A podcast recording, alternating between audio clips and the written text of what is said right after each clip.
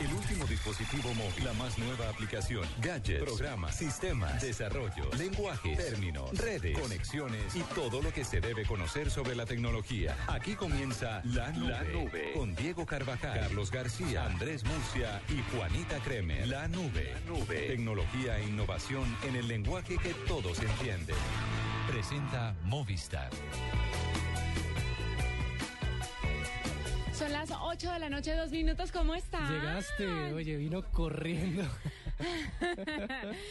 Yo estoy aquí desde hace rato, lo que pasa es que estaba en el baño. Sí. Ah, y es que como queda a seis cuadras de el estudio 1 de Blue Radio en Bogotá, Y tenemos tránsito haciendo... hay un par de semáforos. Paro, sí, hay un par de semáforos. ¿Qué más? ¿Cómo están? Buenas noches, qué dicha tenerte otra vez por estos lares. Gracias, Juanita. Pues tengo como media voz, no es de aguardientero, más bien es como de cansancio y tengo un, yo, yo no sé ll- llamarlo cansancio acumulado o, o, o gripa. Ah, O, bueno. o ambas dos. o ambas, yo creo, ¿no? Pero, pero si me escuchan así es porque no, no necesariamente está mal sintonizado, es que más bien la voz está como a, a- a Te mitad. oyes sexy. Pero sí, Sí. ¿crees? Ok, entonces me voy a montar una hotline desde esta Eso, noche. eso es- eh, tiene una voz como de aguardientero, más bien una Sí, yo creo que de pronto un aguardientico aguanta, ¿no? Sí, señor. Bueno, ¿y qué ha ¿Y tú qué? Yo bien, bien, contenta. Diego, esperemos que hayas llegado a su destino. Ah, se Eh, fue de fiesta, ¿no? De Sí, parranda, se fue de viaje, vacaciones, pero lo robaron antes. Yo le dije, Diego, no se vaya, esto es una señal. De pronto se va a caer el avión, No algo me di así. cuenta, ¿cómo que lo robaron? momento, pero luego no se iba a un, no era eh, un experto invitado a un foro mundial de digital en Londres. Pero por supuesto, pero aprovecha para quedarse unos días. ah, ahora le dicen descansar. Qué maravilla. Bueno, bien por arroba de Macondo. Ay, perdón, el que se va para... No, Usted fue en crucero hace poquito, mijito. Delicioso. Uno, uno poder ir a, a hacer alguna vuelta por allá lejitos. Chévere. Ah, dejémoslo. Además lo sacaron porque tenía vacaciones acumuladas. Pero basta, Diego. Sí, sí, Disfrutemos sí, del sí, programa. Sí, no está el jefe, así que hagamos y deshagamos. Pues, jefe, entre con... Mentira, sí. Vengan, hablemos de Doodle. ¿Qué, ¿Qué hay? hay? ¿Qué hay? Hoy no hay nada, ¿Cómo? pero... ¿Pero hoy, no hay nada, pero quiero recomendarles especialmente el de ayer para que ustedes lo miren, porque se acuerdan de la convocatoria que está haciendo Google en los diferentes países para que sean los niños Ah, los sí, sí, que sí. dibujen los doodles. Lo, Sí. lo hablamos aquí en la nube.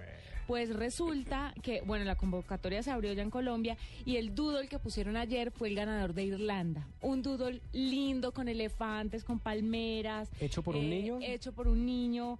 eh, tenía un león, tiene una jirafa, tiene un mico colgando. Es una nota, es un, es un dibujo de colegio. Oye, pero una nave. Y, Pero es muy ¿Será chévere. que los niños sí tenían el concepto de incluir las palabras de Google o eso les dieron una manita a los diseñadores de, de No, Google? a ellos les, les, pues no son niños de 4 o 5 Ah, años, son niños de, Lo entienden. de, Ah, ok. de 11 para arriba. Entonces, O sea, yo clasificaría. Sí, en edad mental. Gracias. pero, los- pero, pero les va, les va muy bien eh, con el asunto y las personas que ganan, o los niños que logran ganar, pues lo que pasa es que se llevan una platica para su escuela, para su colegio y así pueden dotarlos de una forma muy beneficiosa en cuanto a tecnología. Sabes que a mí esa, esa, ese asunto de Google de, de que invierta un poquito de todas esas ganancias en, en promover, en, en promover la innovación, la creatividad en los niños me parece un real hit. Chévere, muy chévere. Es muy chévere. Y ojalá aquí en Colombia mucha gente concurse, muchos niños participen, porque es que además esto es un incentivo muy interesante para los colegios y para los niños también. No sabemos si de pronto tengamos futuros diseñadores gráficos de Google aquí. ¿Qué tal que un niño que quería ser bombero y justo le salió el concurso y ahora se vuelva diseñador? Ah, sería un hit. Algo Sería así, hit. algo así. Le tengo una dedicación romántica desde ya. No jodas. Sí. O sea, Numeral dedicación romántica. De mí para ti. ¿Sí? Sí. A ver, échela. Mire, le voy a dedicar esta canción. Es Adele y Rolling in the Deep. Ah, bueno. Muchas gracias. De nada, de mí para ti con cariño. Qué bella, qué bella. bringing me out the dark. Finally, I can see you crystal clear. Go ahead and sell me out, and I'll lay your ship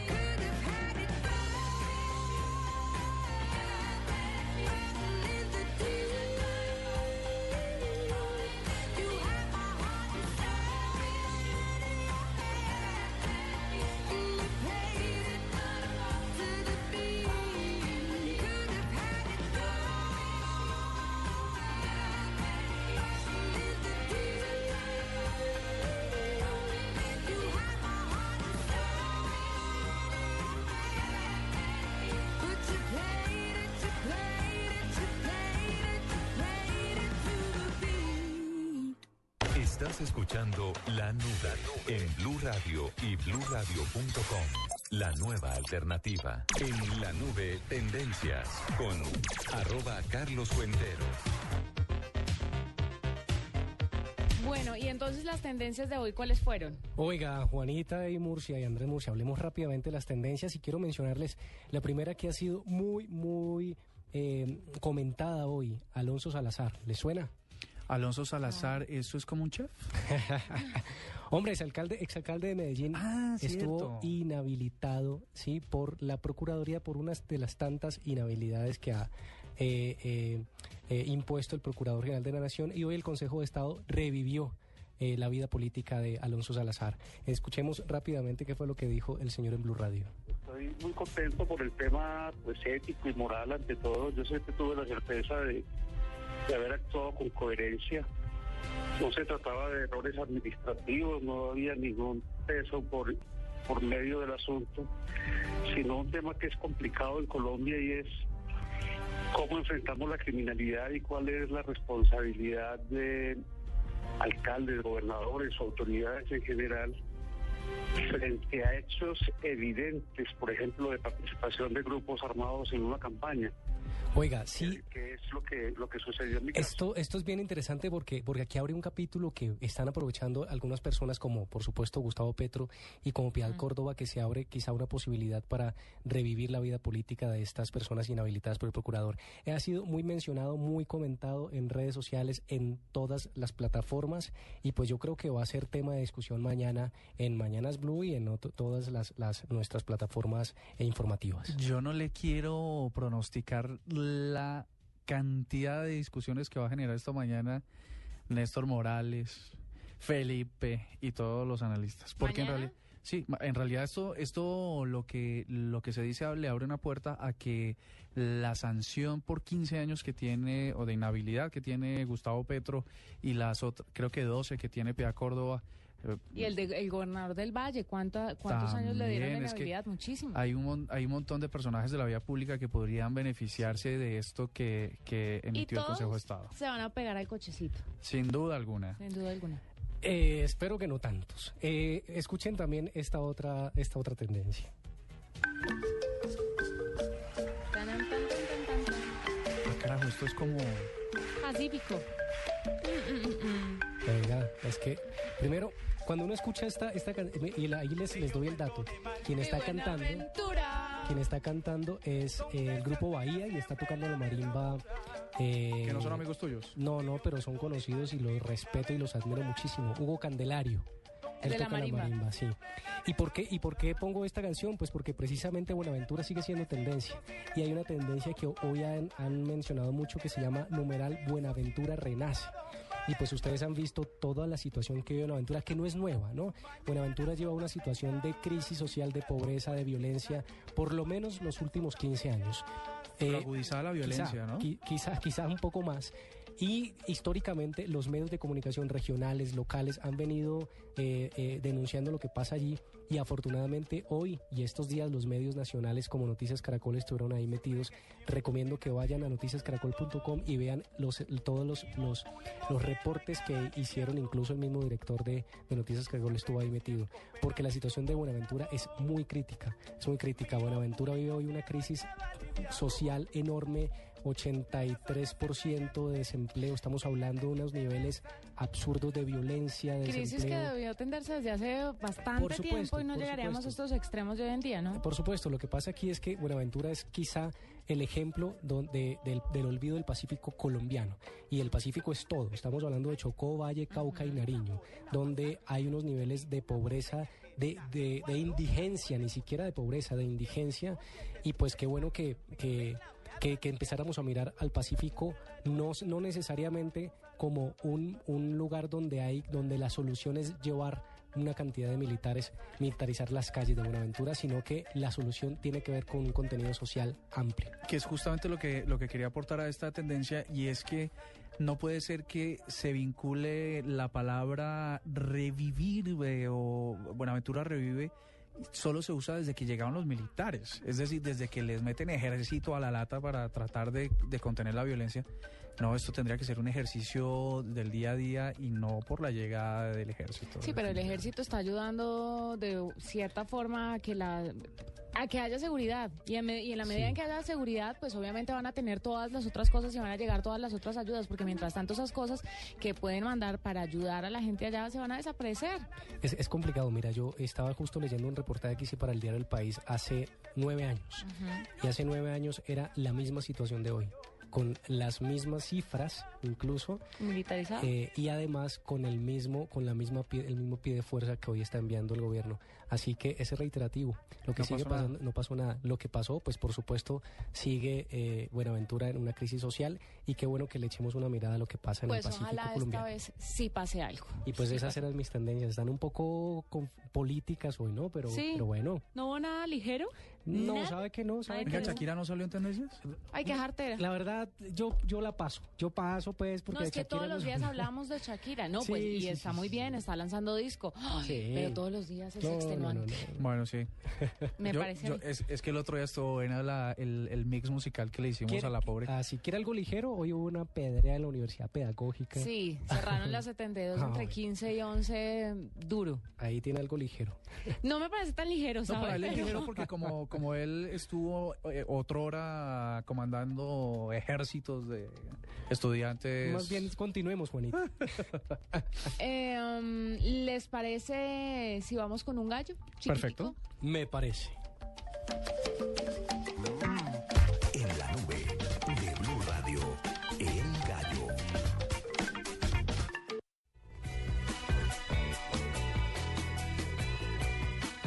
Bueno, ¿qué gallo? Yo les tengo un gallo si quieren. Hágale, pues.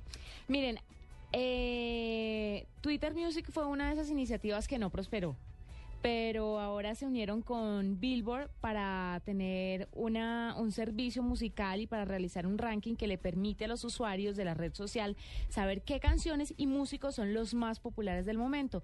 Y una vez más me parece a mí que Twitter se apunta a un 10 con todas estas eh, sociedades y todas estas eh, fusiones que hace con grandes empresas. Habíamos hablado que la hizo con CNN, ¿se acuerdan? Sí. para dar noticias más rápido, más certeras y respaldadas por una eh, pues cadena de noticias importante y ahora con Billboard que es una entidad en música. Entonces me parece muy chévere que se asocien con estos y que tengan la oportunidad de ofrecerle al usuario de Twitter toda esa información que necesitan 140 caracteres. Ese me parece un gallazo. Oye, ¿y sabes qué quería decir? Que, que esto, esto, por supuesto, es así. Twitter no creo que debería darse esos lapos de, de salir a decir, eh, no pudimos con, con Music, entonces lo vamos a dejar y luego salir con la estrategia. A mí lo de Billboard me parece un hit completísimo. Pero, pero bueno, no sé si hace parte de la estrategia, primero decir, no me funcionó y entonces ahora lo potencio o simplemente potenciarlo. ¿Ustedes cómo lo harían? Hmm, pero es que a veces aliarse tiene sus beneficios. ¿No? ¿Cómo así? Si uno decir que fracasó con el otro, ¿no? No, es que justo la noticia, la noticia del fracaso de Music eh, directamente la anunciaron, creo que el lunes o martes de la semana pasada. Y hoy dicen, salimos con Billboard, por supuesto es el gallazo, pero no sé si hace parte de una estrategia, porque si yo hubiese tenido o un si puesto que de arepas... quedó grande. Sí, Exacto, pero- bueno, como pero es que- reconocer una es caída que- y luego salir con una vaina tan grande, porque en realidad es una noticia grande. Pero es que tampoco se va a reconocer el error, pues. Yo tampoco lo reconocería. fracaso, Pero eso pasó. Twitter, Twitter dijo que, que iban a eliminar el servicio. Ah, bueno, pero reconoció que fue un fracaso. Music. Pues no dijo que era un fracaso, pero Bueno. dijo, no, eh, paramos con Numeral Music y así que. De interesante, pero si quieren un gallo rápidamente y por el mismo estilo, y es que Twitter va a permitir ya en estos días etiquetar a los usuarios en las fotos. Sí, pero esto es una función ¿Le que parece los... me- Sí, No me parece... diga. Pero es una función que yo estoy viendo desde la semana pasada y, y lo- veo que los medios de comunicación hasta ahora están diciendo eso. O no sea, sé si no ya lo habías probado. Porque es que no, no, no, es- no ha sido para todos los usuarios. Digamos que como siempre Ah, normalmente se habilita Pues, para algunos usuarios. lo que o pasa sea es que, que- tú eres privilegiada, entonces. No, es que yo tomaba una foto y me salía como en Facebook que le sale a uno etiquetar a. Qué bien. Y tiene que ser arroba tal. Desde la semana pasada, sí, pues yo no le etiqueté la No, a mí todavía no me ha aparecido la A opción. mí no, No. a mí no. Están pero- muy atrasados. O de Está- pronto- eres muy O privilegiado. de pronto porque estás en iOS y No nosotros como somos de Android. No han Lo actualizado. que pasa es que somos muy pocos followers, más bien, ¿no? Ah, es que eso también. No, yo, yo tengo ¿ustedes creen que eso 500. tenga que ver? no. Seguro, ¿no? No sé, Yo no sé. no no Twitter sé. creo. consciente a los influyentes. A Pues los no influenciadores. pero- Oiga, tengo otra noticia sobre esto de las fotos. Imagínense de que, Imagínense de que. Bueno. Qué linda combinación. imagínense de que eh, resulta que, la- y tú me lo probarás que tienes iOS, que Twitter ya permite subir hasta cuatro fotos en un solo tweet. Ah, Pero iOS, yo como te soy, No, no, soy la, tipo noticia, Android. la, la noticia la vi hoy en un- uno de esos blogs de, de gente que de Apple, que, se, que de esos que son todos el que geek. revelan chismes ahí Ok. de Apple. Y entonces estaban diciendo que podía uno subir por tweet cuatro fotos, lo cual me parece chévere porque para no lanzar cuatro tweets Eh, eh, de fotos y fotos y fotos, eh, pues lo hacen directamente. Y segundo, esto tiene que ver con otra noticia, y es que en Estados Unidos hoy Instagram superó en usuarios de Twitter eh, en Estados Unidos. en Oiga, pero me, pero me da rabia que esas, apli- que esas aplicaciones o esas mejoras siempre empiezan por iOS sabiendo que Android es más usado en el mundo que iOS. Claro, y somos Ah, gente, somos gente, ah, pues está. sí, toda... ¿No sabes, te parece que es por el tema de que como somos menos los, los iOS, los iOS o los iOS, Mm, no sé. pues prueban primero con la menor cantidad de personas Yo para creo no que más bien los consideran como de mejor familia, ¿sabes? ¿Será? Ese complejo de inferioridad Pero que algún, tienen los de día, Android. pero algún día Android vencerá. La, la conocidísima complejo de inferioridad. Oiga, me está siguiendo arroba la silla llena. Oiga, esto está interesante. Oigan lo que ¿Cómo dice así, la no? bio. Las- La principal cuenta de Twitter del medio especializado en el mamertismo en Colombia. Uy, qué Acá rico. trinamos nuestros contenidos y no nos importa su opinión. Arroba la silla. La silla llena, ¿ah? Ajá. Le, le sacaron el. Los voy a seguir, los voy a seguir. El fake a la, A silla, vacía. vacía. Eh, Interesante. Bueno, sí, interesante. Bueno, están buenos gallos, ¿no? Ay, les, les doy otro más. Uno más. Un kayak que fue fabricado con una impresora 3D y cada vez se fabrican más cosas con estas impresoras 3D y me parecen un hit. ¿Qué? ¿Qué? Sí, es de colores, es grande, es tamaño natural para que usted se monte y vaya y, a- y practique. Pero es muy bonito. Voy a mandar la foto ahora por Twitter para que la Para gente mí esas pueda ver. impresoras 3D son todo un misterio, ¿sabes? ¿En serio? Sí, me parece un misterio. o sea, Porque yo- yo uno, no cree- uno creería entender de qué va la vaina, pero no sabe cómo Sí, funciona. No, sé. Oiga, pues imagínense de que. eh, no les puedo dar detalles de la noticia, pero la leí hoy rápidamente hoy por agencias. Y es que habían hecho la primera. El, el primer trasplante de cráneo Sí, de plástico hecho con una impresora 3D. joder. ¿Ah? Joder. ¿Será posible esto de las impresoras 3D? ¿Que hacen comida? ¿Que hacen cráneos? ¿Que hacen kayaks? ¿Será que me tiende la cama la impresora? Ahora el 3D? problema es que las, que las masifiquen para tenerlas en la casa. Pero están ayudando mucho la medicina, ¿no? Total. que la gente ya no se ponga yeso, sino su, pro- su Su- cosita. Su, propio coso. Sí, como su prótesis en 3D. Es un hit, entonces ya el yeso no le va a picar. Que es uno de los grandes problemas de las personas enyesadas, por ejemplo. A mí nunca me han enyesado nada, pero yo veo que todo el mundo, a todo el mundo se le ha ido un lápiz por el yeso, tratando de rascarse. Sin duda. O con un radio de, de ¿cómo se De llama? Una regla, esas De reglas de, bicicleta. metal. Gente, gente que tenga una pala de, de secar papas fritas o algún... Uy, no, horrible Sí. eso. Bueno, ahí lo tienen gallos a esta hora en la nube. Ya venimos con un personaje a esta hora. Esta es la nube. Tecnología e innovación en el lenguaje que todos entienden.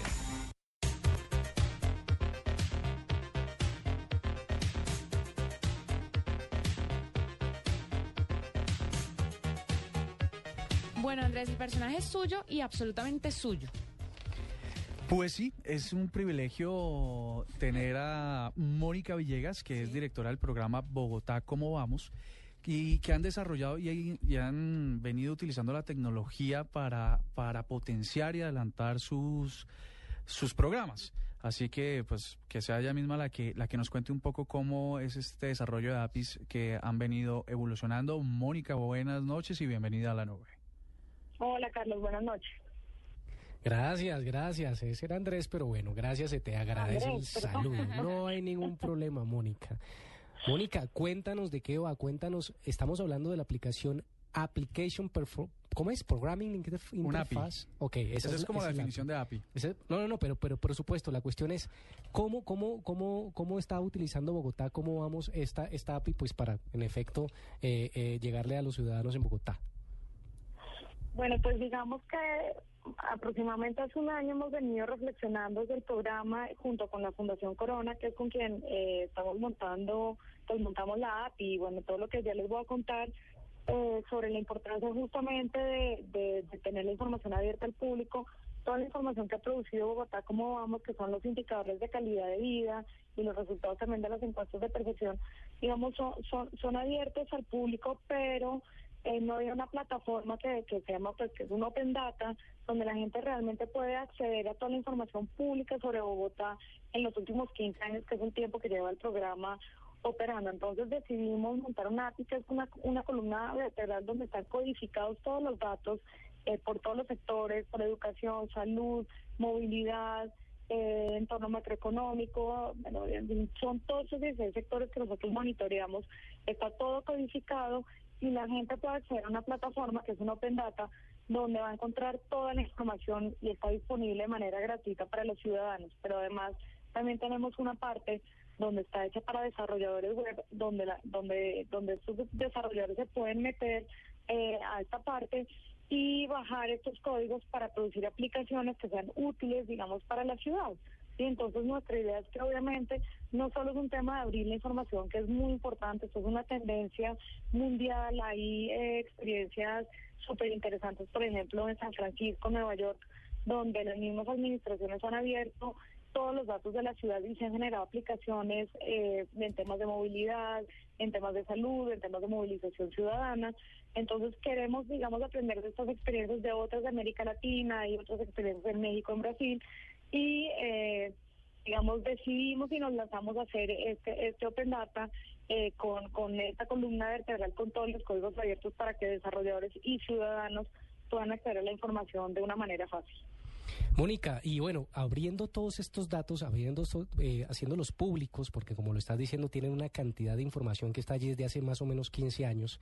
Ustedes están lanzando un ejercicio eh, de, de una especie de concurso eh, o competencia de desarrolladores eh, este 28 y 29 de marzo.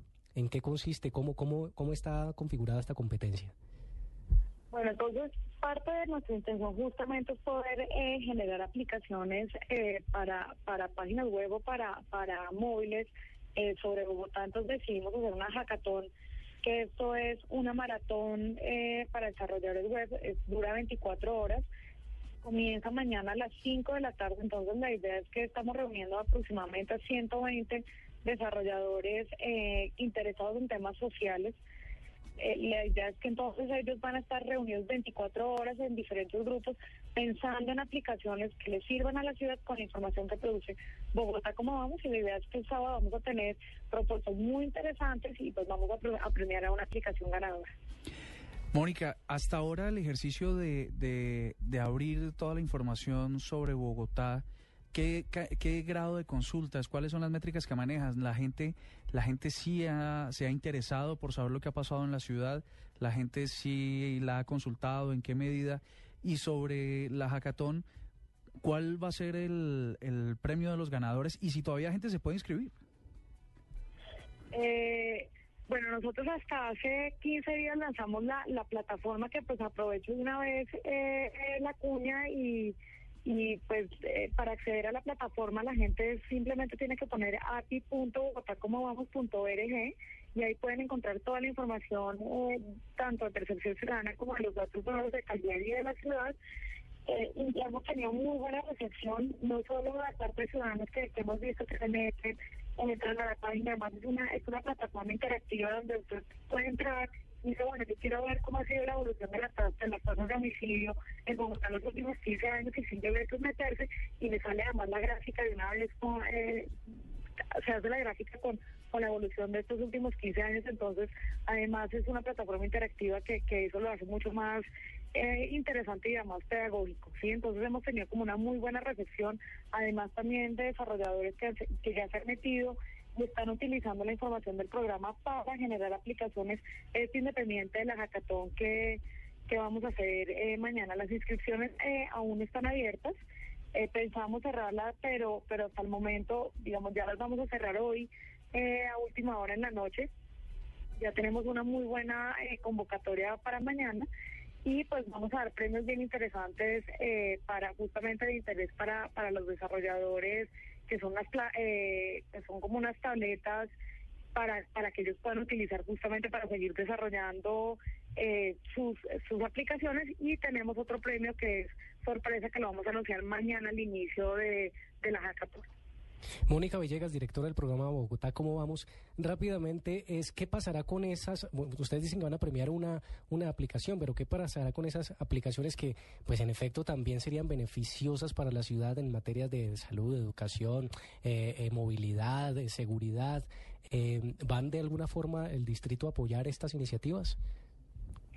Bueno, no, no, nosotros no hemos tenido ningún eh, contacto con el distrito para, para generar alianzas, sí hemos eh, tenido mucho contacto con, con otras organizaciones que desarrollan aplicaciones. Mañana, de hecho, ellos nos van a, nos van a acompañar, gente que hace convocatorias para financiar eh, aplicaciones también nos van a acompañar mañana. Entonces, hemos tenido una como muy buena recepción por parte de todas estas organizaciones y movimientos que trabajan en este tema. Entonces, creo que que justamente inclusive esta hackathon va a ser como una plataforma de visibilidad muy interesante para los desarrolladores para poder seguir eh, trabajando sus aplicaciones y por nuestra parte la aplicación que gane pues la idea es obviamente financiar ya el desarrollo puntual de la aplicación, porque ¿qué pasa? Obviamente en la hackathon es una propuesta, es un esqueleto de la aplicación, más no sale la aplicación como tal, y la idea es poder seguir evolucionándola para generarla una aplicación móvil con temas de, de, de la ciudad que pueden ser útiles y con la información de Bogotá como vamos. Claro, perfecto. Mónica Villegas, directora del programa Bogotá, ¿cómo vamos? Gracias por estar con nosotros aquí en la nube. Nos vamos a una pausa chiquitica y ya volvemos. Gracias, buenas noches.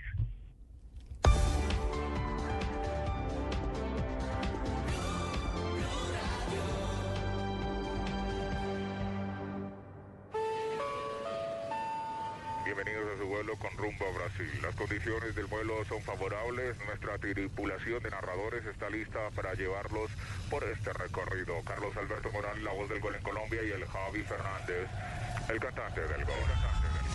Tranquilos, esta tripulación es totalmente profesional. No van a perder ninguna emoción de este mundial. Con las maletas listas, calentamos con todo el fútbol para Brasil 2014.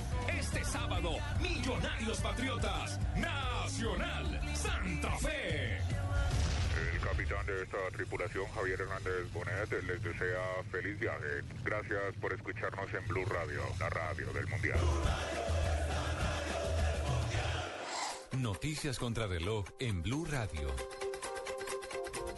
8.32 minutos de la noche. En dos meses se conocerá la suerte de Carlos Cárdenas en la investigación por la muerte de Luis Andrés Colmenares. Detalles con Carlos Alberto González.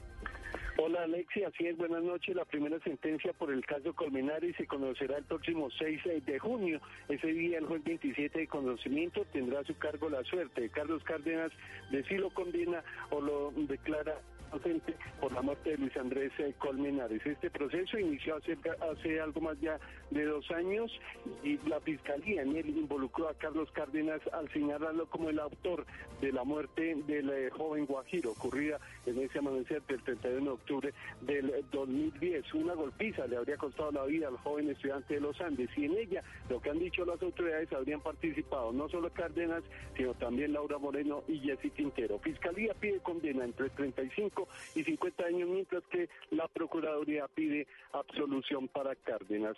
Así las cosas, Carlos Cárdenas se convierte en la primera persona que llega a esta instancia del sentido de fallo en el novelesco caso Colmenares.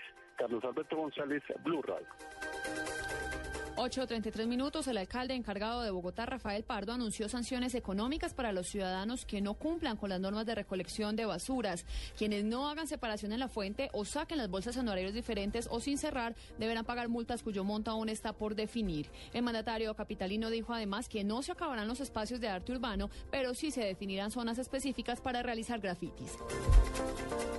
43 mil millones de pesos fueron destinados a la modernización del aeropuerto Palo Negro de Bucaramanga. Inversiones adicionales cercanas a los 70 mil millones de pesos hará el gobierno en próximos meses para complementar la actualización de la terminal aérea que ahora cuenta con 5 mil metros cuadrados de parqueaderos y otros 35 mil metros cuadrados en el área de plataforma. En información internacional, dos sismos de magnitud 5.5 y 5.4 se registraron hoy en la provincia de La Rioja, en Argentina. Reportes de la prensa local indican que el movimiento también se sintió en Mendoza, Tucumán, Córdoba y San Juan. De momento no hay reporte de víctimas o daños materiales.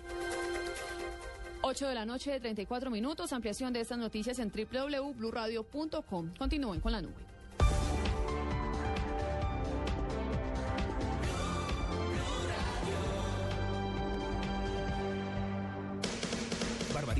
Maleta que nos vamos para Cali. ¿A dónde? Para Cali. ¿A qué? A Centenario Centro Comercial. ¿Y eso qué vamos a hacer por allá? El programa en vivo. ¿Ah, sí? Sí. ¿En Cali? En Cali, ¿Con este todo el 4 grupo de Blog Deportivo? Con todo el grupo. Este 4 de abril a las 2 y 30 de la tarde. ¿Y en dónde? En Centenario Centro Comercial. ¿Y a qué horas? A las 2 y 30 de la tarde. ¿Todos? Todos. Qué rico. Yo también estaré allá, por supuesto, un técnico Claro, mundialista, ¿no? Claro, un técnico mundialista. Bueno, ahí estaré presente con todos dictando cátedra de fútbol, ¿no? Porque en Cali la vamos a pasar bien. No importa que sea la Sultana del Valle, ¿cierto? Los paisas también vamos a opinar de fútbol. En Centenario Centro Comercial. No se les olvide, Centro Comercial Centenario, Ortiz para el Valle, para el Valle Ortiz, hermano. 2 y 30 de la tarde. Y estará también el jefe. Claro, don Javier Hernández Bonet, Marina Granciera, Carlos Alberto Morales, Fútbol con Humor con César Corredor, Fútbol Tibaquira, todo el equipo de Blog Deportivo desde Cali. Eso es lo bonito del fútbol, que hay espacio para todos y en diferentes ciudades, sí. Y en vivo, te esperamos. Centenario Centro Comercial, 2 y 30 de la tarde. No se lo pierdan, allá nos vemos.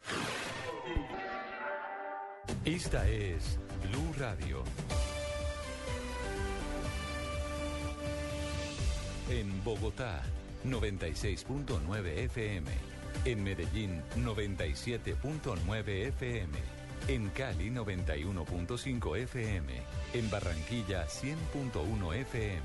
En Neiva, 103.1 FM. Y en Villavicencio, 96.3 FM. También en bluradio.com y a través de Twitter en arroba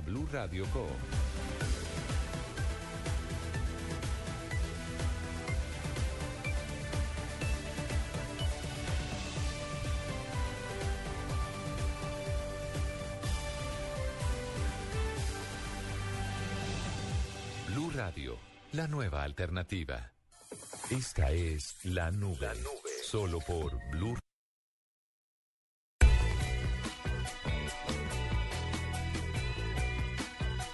Bueno, ¿les parece un digno de retweet o un mismísimo virus? Un digno de retweet, Eh, yo sigo un insistiendo. mismísimo virus. Entonces, ¿cómo Ah, vamos a hacer aquí, pues? Primero un digno de retweet, De mire que yo no estuve el tiempo. Ay, Ah, bueno, ok, sí. No, con eso me mató. Hágale, pues. Sí, ah, bueno. ¿Qué tal? es? Como manipula, ¿no? Qué- Oiga. qué blandengue, No, no, no, no, No, porque dice, no he participado en 20 días, pues claro, me... me, me Bueno, me hágale sin pues palabras. con su No, un de digno de retweet es que es un cortometraje que me gusta mucho y me, y me gustó mucho volverlo a ver porque es eh, tiene que ver y sobre todo con la situación actual en Casanare, ¿sí? Ujú. Ay, SOS no. Casanare. Y es un y es un cortometraje eh, eh, ¿Sos peruano. Casanare? No, el, el numeral es SOS Casanare. Sos Casanare. A ver, eh, estoy medio perdido, medio perdido, pero Como medio lento. Sí, medio lento, pero, pero el cortometraje se llama Abuela Grillo. Ya lo, ya lo tuiteé, ahorita, ahorita lo retuiteo por la- arroba la nube blue. Y es un digno de retweet porque, porque narra, y es un cortometraje animado, en efecto todo el problema del mal uso del agua eh, y la situación que vive actualmente Casanare. Yo creo que lo importante es también es que lo vean los niños, los adolescentes, los peladitos para que entiendan que los recursos naturales hay que cuidarlos porque si no eh, empezamos a, vivir lo que hoy vive Casanare, por supuesto también eh, por la mala acción de las empresas y las multinacionales. Bueno, vale, yo- vale, me digno retweet. Sí, está Ah. chévere. Yo, yo quería retuitear lo que dice Carlos que tuiteó, pero no lo veo por su cuenta, así que... Como que no, ahí está, ahí está. Vaya Bueno, ok, ok, listo. Entonces sí está, pues, sí está. No, les- le- no, en esta sí les tengo... No, es un mismísimo virus. Es un mismo, Sí. pero entonces espéreme, antes del mismísimo virus yo le doy otro digno de retweet. Perfecto. Mire, un tercio de la población mundial, a propósito de todo lo que ha pasado con los aviones y los vuelos, el de Malasia, eh, la falsa alarma que hubo hoy, que la gente entró en pánico. Tremenda esa noticia, por Dios. Tremenda. Eh, se reveló que un tercio de la población mundial sufre de aerofobia, que es terror, miedo a volar. Entonces, lo que hizo un piloto experimentado ya, vie- pues viejo no, eh, recurrido en el mundo de la aviación, con la segunda aerolínea más importante de Rusia, fue una especie de fundación y de programa de apoyo para las personas con aerofobia. Entonces les explica la tecnología que se utiliza en los aviones, la dinámica de los vuelos, qué pasaría en ciertas situaciones, les da una guía y los acompaña durante un vuelo para que la gente pueda quitarse ese miedo a volar porque dice que definitivamente una de cada tres personas nunca vuela, nunca viaja, si no puede por, por tierra, no viaja. Y hay otras personas que, por ejemplo, cuando viajan les cuesta mucho trabajo porque precisamente están con ese terror, pero le- les toca por el trabajo o por, o por situaciones extremas, pero que lo hacen, que lo hacen muy asustados. El, el ejemplo claro lo tengo yo en Agenda en Tacones con Flavia Dos Santos. Flavia Dos Santos le tiene terror a los mamá, aviones. mi mamá. Y, es- y es de las que se pega del techo y, de, y empieza a rezar y es una cosa... No. ella no reza, ella dice otras cosas, pero... Sí, Flavia, bueno. pero de todas formas me parece muy interesante que exista esta fundación y más cuando pasan todo este tipo de catástrofes, de accidentes aéreos, que siempre pasa una y empiezan todas, ¿no se han dado cuenta? Sí, como que es, sí. O por lo menos los medios se vuelven más sensibles a reportarlos. Exacto. Y a las personas, pues eso les genera mucha inseguridad, pero dicen que más fácil se mata, se- pues no se mata, sufre un accidente en un carro que en un avión. Sí, los- las estadísticas dicen eso. Sí, lo que pasa es que como es grande, tantas personas metidas en un aparato, pues ya, obviamente la gente le tiene pavor a volar, pero me parece muy chévere y digno de retweet que exista una fundación que ayude a estas personas. Ahora sí, el mismísimo virus. Pues mira, es que me están preguntando por Twitter que, que qué fue lo que pasó esta mañana y rápidamente simplemente decirles que salieron cables de agencias diciendo que había aparecido el avión de Malasia y resulta que, bueno, todo el mundo se, se, se trenzó a, a buscar información, pero a la final lo que pasó es que era un barco que había naufragado que tenía era grande, delgado y tenía la forma de un eh, del casco de un avión, así que fue una Mm. falsa noticia. Ahora sí, imagínense, ustedes saben que Windows XP va, eh, Mi- Microsoft va a dejar de prestar soporte para Windows XP Ah, sí, ¿por qué? porque ya eh, ellos pasaron a Windows 8 y se van a dedicar a Windows 8 y de hecho el próximo 27, a mentiras, estamos, estamos casi a menos de un mes en el que Windows ah, eh, quite todo el soporte de Windows XP. ¿Pero qué tiene que ver Windows XP? Resulta que el 95% de los cajeros en el mundo usa Windows XP. ¿Sí? ¿El cuánto? Pero ¿cuál es la noticia? Eh, 95%. Oh. Casi todos los cajeros electrónicos del mundo, 95%, usa Windows XP. Le- Microsoft les va a quitar la- el soporte, o sea que eh, parches de seguridad y actualización se acabaron. Pero ¿qué es lo grave? Lo grave es que hay unos hackers que están dedicados a, a sacar el dinero de forma automática de los cajeros automáticos a través de, de backdoors llama, de un backdoor llamado Bluetooth. ¿Qué es un backdoor? Un backdoor es una puerta trasera. Pero, ¿cómo así? ¿Cómo se Eh, aplica eso en, un el, cajero? En el mundo tecnológico son los huecos de seguridad que tienen los sistemas operativos. Ah, ok. Siempre es buena la aclaración. Sí, señor. Entonces, en un, un backdoor o una puerta, una puerta falsa que se llama Plotus B.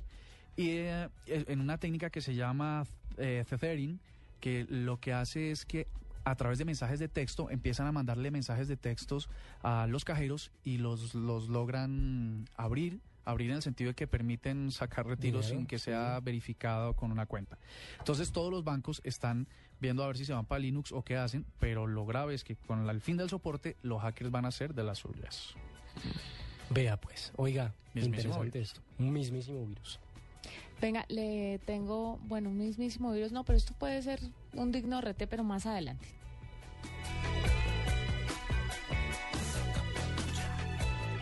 Estás escuchando La Nube en Blue Radio y BlueRadio.com. La nueva alternativa. Me parece interesante que nos vayamos con una dedicación romántica hasta ahora. Esta, esta sí de los oyentes. ¿Numeral qué? Numeral, dedicación romántica. Oiga, Tiene sí, toda la razón. Exacto. Oiga, sí, eh, no sé si a ustedes... ha- Hay, una música con la que uno no. crece, hay una música ok. con la que uno crece y las mamás la ponen todo el tiempo y es una música La que uno se la sabe por genética. ¿Quiere que, le, ¿Quiere que le cante la canción que me sé por mi mamá? Cinco, cuatro, Yo tres. quiero tus ojos, que son dos luceros, la miel de tu linda boca sonrojada, Bueno, pero- pero esta- un rayo de luz. Oye, pero te, te- ¿Bolero? te- te la cantaba porque Pero hay es que que decir a nuestros oyentes que Juanita tiene la mamá de todos los ojos. Pero, pero, pero es que, pero es que es un bolero, de todas formas, o sea, esa música para planchar que uno, o para voltear tajadas, como le decía Yo no mi te tía. pido la... Más o menos, Sí, más o menos. buena. No, pero, pero, pero son, son muy románticas. Oiga, oiga esta declaración. Slaney, así se pronuncia, Ortiz, le dedica a su esposo el hombre que yo amo de Miriam Hernández. Póngala, te amo, me haces muy feliz. Dice, escúchenla, escúchenla.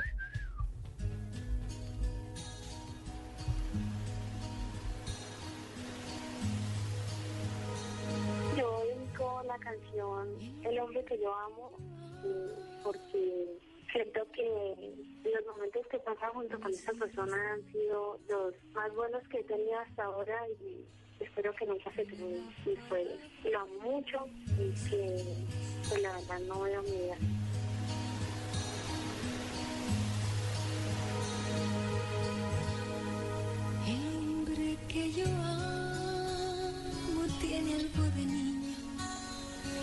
Sonrisa ancha, tierna, la mirada.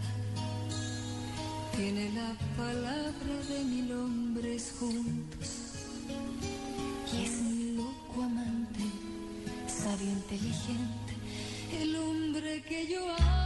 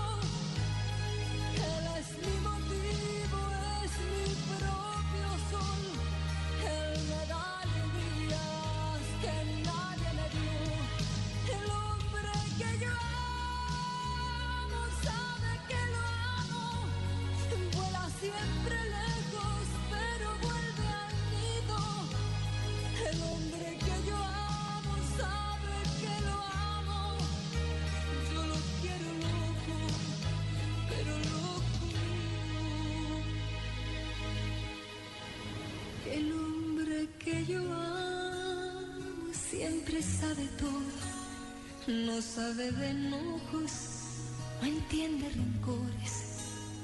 Él arregla todo con sabiduría, con solo mirarme me alegra la vida. El hombre que yo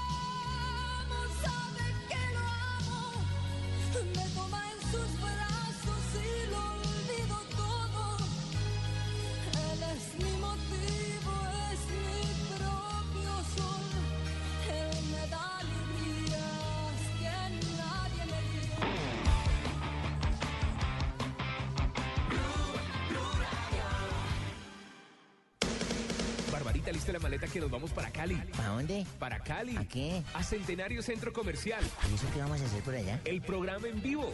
¿Ah, sí? Sí. ¿En Cali? En Cali, ¿Con este todo el 4 grupo de Blog Deportivo? Con todo el grupo. Este 4 de abril a las 2 y 30 de la tarde. ¿Y en dónde? En Centenario Centro Comercial. ¿Y a qué horas? A las 2 y 30 de la tarde. ¿Todos? Todos. Qué rico. Yo también estaría allá, por supuesto, un técnico mundialista, ¿no? Claro, un técnico mundialista. Bueno, ahí estaré presente con todos dictando cátedra de fútbol, ¿no? Porque en Cali la vamos a pasar bien. No importa que sea la Sultana del Valle, ¿cierto? Los paisas también vamos a opinar de fútbol. En Centenario Centro Comercial. No se les olvide, Centro Comercial Centenario, Ortiz para el Valle, para el Valle Ortiz, hermano. 2 y 30 de la tarde. Y estará también el jefe.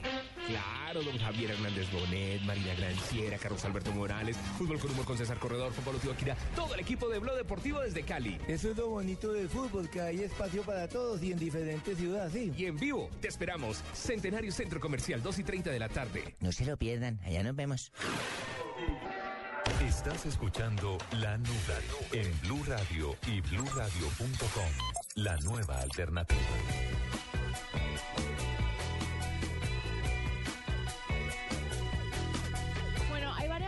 Para traer a la mesa en este momento. Un collage. Oh, sí.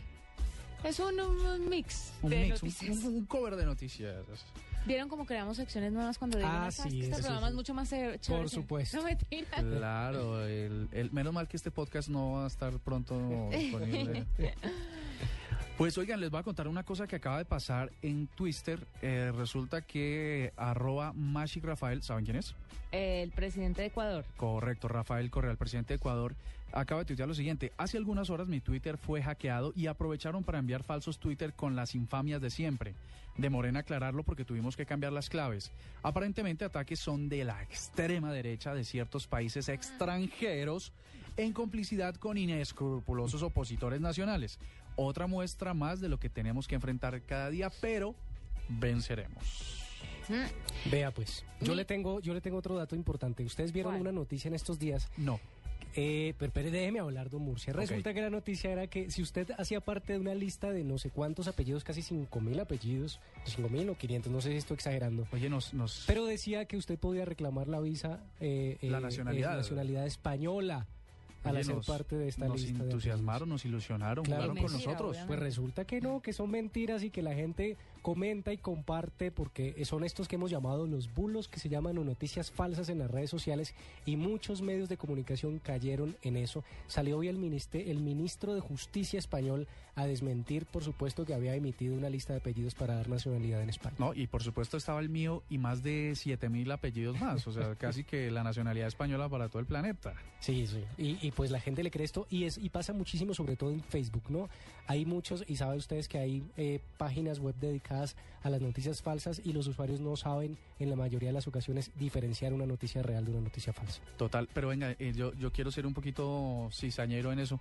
¿Por qué se demoraron casi ocho días el gobierno español en decir que esa no era una noticia real? Si es que desde hace ocho días todo el mundo empezaron, empezaron a llamar al ministro de Relaciones Exteriores a decir que cómo iban a, cómo podían a solicitar su... Yo llamé. Pues usted. ahí sí no sé, ahí sí no sé. Quizás Bueno. les llegó tarde el, el, el- el- El dato, sí. el dato. Sí, hay gente que todavía en, en otra época, no la del internet. Bueno, yo les tengo otra noticia y es cómo la tecnología está al servicio de todo el mundo para diferentes cosas. Y una de esas cosas es encontrar seres queridos. Yo no sé si ustedes se acuerdan del caso que se dio en séptimo día. ¿Se acuerdan de una colombiana en. Miami que se casó con un árabe, si no estoy mal? Sí, sí. Y se llevó a las niñas muy chiquitas y después por Facebook las Ah, se- encontraron. el tipo se las quitó, se las llevó. se las llevó porque tenía una presión del papá y que quería que se fuera a vivir allá y la señora no quería y un día se llevó a las niñas y, y ya. Entonces la señora buscó muchos años y después de 20 años el esposo de una de las niñas encontró a la mamá por internet, por Facebook específicamente. Y esto es una historia que se repite y esta vez con una niña que se llama Catherine DePril de 27 años. Pues no es tan niña, ya es una mujer casada con tres hijos, muy joven porque tiene 27 años, pero se le llama, y me toca decir la marca, la bebé Burger King.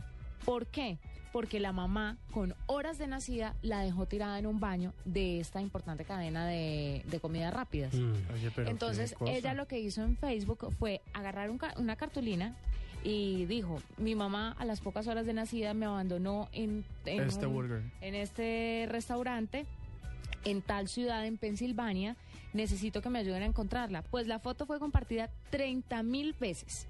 Y finalmente una señora reconoció que ella había hecho eso, se encontraron con sus abogados, pues se dieron cuenta que era la mamá, ella dijo, fue como verme en un espejo, intercambiaron Sí. datos y anécdotas durante cuatro horas y ya se reunieron mamá e hija. O sea, otra me, vez. me imagino que primero se hicieron amigas en Facebook y luego se surtió todo. Pero Oye, no, mire, empezó el, mal, ¿no? empezó el 2 de marzo la campaña. 2 de marzo. Hoy es Hoy es 27, de 27. marzo. Rápido, 27. ¿no? En pocos días. Yo siempre me he preguntado con esos reencuentros, ¿no hay acciones legales en contra de la madre que abandona un hijo? Pero es que también después de tantos años. Bueno, Y también es- está medida la ahí. necesidad del perdón, porque porque uno no no creo que en esos en esos ejercicios, eh, citando a Diego Carvajal, eh, uno la busque para darle en la cabeza. Uno Sí, después de seguramente 27 busca, años. busca aliviar el alma o, o tratar de, de reivindicar algo que tiene ahí o tal. y- no, Increíble, ¿no? increíble, sí. Que estas historias se sigan dando. Bueno, ahí tienen. Pero miren el internet potenciado para, para ayudar a la, a la gente y así, así De tiene que mil ser. maneras. Yo tengo otra noticia chiquita que tiene que ver con internet. A ver. Resulta que Google Search, eh, ustedes saben que Google compró la famosa aplicación esta de Waze, ¿no? Ajá. O Waze, se escribe Waze. Waze, dirían los españoles Waze Waze o Google o, o, o Gmail o Gmail. Pero mucha gente dice Waze aquí. Sí. Pero entonces es Waze o Waze, como lo, lo- lo quieran llamar. Eh, la compró Google. ¿Y para qué? Para aprovecharse de esos, de esa capacidad que tenían esos mapas de proveer información sobre el tráfico. Entonces Google compra esa compañía, incorpora toda esa tecnología y ese desarrollo de poder predecir e informar la situación del tráfico y la incluyó a Google Maps. Entonces, si ustedes se dan cuenta, la evolución que ha tenido este servicio de Google Earth, de Google Maps, de Google Street View y tal, todo lo están uniendo en una misma, en una misma masita. Yo creo que eh, en unos seis meses o, o algo así, pues lo que va a tener que ofrecer el servicio es absolutamente impresionante. Nadie va a quedar eh, por fuera de esa, de esa red de, de localización. Bueno, son las 8 de la noche 56 minutos. ¿Les parece si vamos con un lo que nunca pegó? Uy, sí, este está tenebroso, este nunca pegó. Lo que nunca pegó y luego un quickie tecnológico con nuestra querida Marcelita. Bueno, ¿Recuerdan al famosísimo científico e inventor Tomás Edison? El mismo que desarrolló las comunicaciones alámbricas, pues resulta que por allá en 1920 anunció públicamente que tenía casi listo un teléfono para poder hablar con los muertos. Y la necesidad era sencilla. Tras la Primera Guerra Mundial y la consecuente gran cantidad de muertos que no tuvieron la oportunidad del duelo, Edison prometió poder ayudar con ello. El supuesto principio de este invento era el de poder juntar las unidades de vida que quedaban dispersas en el espacio después de la muerte, al menos eso fue lo que él dijo, y así lograr reintegrar la posibilidad espiritual de los difuntos. De acuerdo a varios textos al respecto de esta noticia, aunque nunca Edison presentó el aparatejo, sí dejó los planos para que fuera construido. Todavía no lo sabemos. No, no, no, no, no, no, no, no. Sí, sí, sí, tienes razón. ¿Será que alguien tiene guardado este teléfono? Si fuera real, ¿a quién llamaría? ¿Qué le diría? Pero mejor aún, ¿qué operador de telefonía usaría? Preguntas misteriosas en lo que nunca pegó aquí en la nube.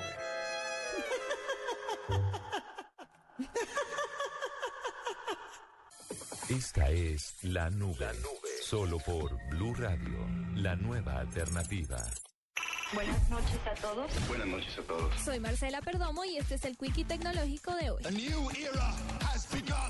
Microsoft anunció que para lograr disminuir al máximo el número de ordenadores que todavía hacen uso de Windows XP, entregará un crédito de 100 dólares a sus usuarios para que adquieran un nuevo computador con el sistema operativo Windows 8. La promoción del gigante de tecnología busca que el 30% de personas que aún usa XP migren a Windows 8, pues el tradicional sistema operativo dejará de ser producido y actualizado por la compañía el próximo 8 de abril. La única condición para ser acreedor de los 100 dólares es comprobar que aún es usuario de Windows XP y adquirir su nuevo computador con el más reciente sistema operativo a través de la tienda online o los puntos de venta autorizados de Microsoft. El empresario informático King.com, quien espera el inicio del juicio de extradición a Estados Unidos por supuesta piratería informática, lanzó el portal de su partido Internet de cara a los comicios generales en Nueva Zelanda el próximo 20 de septiembre. Facebook se lanzó al mundo de la realidad virtual con la compra de la empresa californiana Oculus, líder en tecnologías de inmersión, en una transacción que tuvo un costo de aproximadamente 2 mil millones de dólares. Investigadores españoles diseñaron una cámara que simula las condiciones ambientales en Marte y permite probar los equipos necesarios para las misiones en el planeta rojo y en otros destinos del sistema solar. Para la nube, Marcela Perdomo, Blue Radio.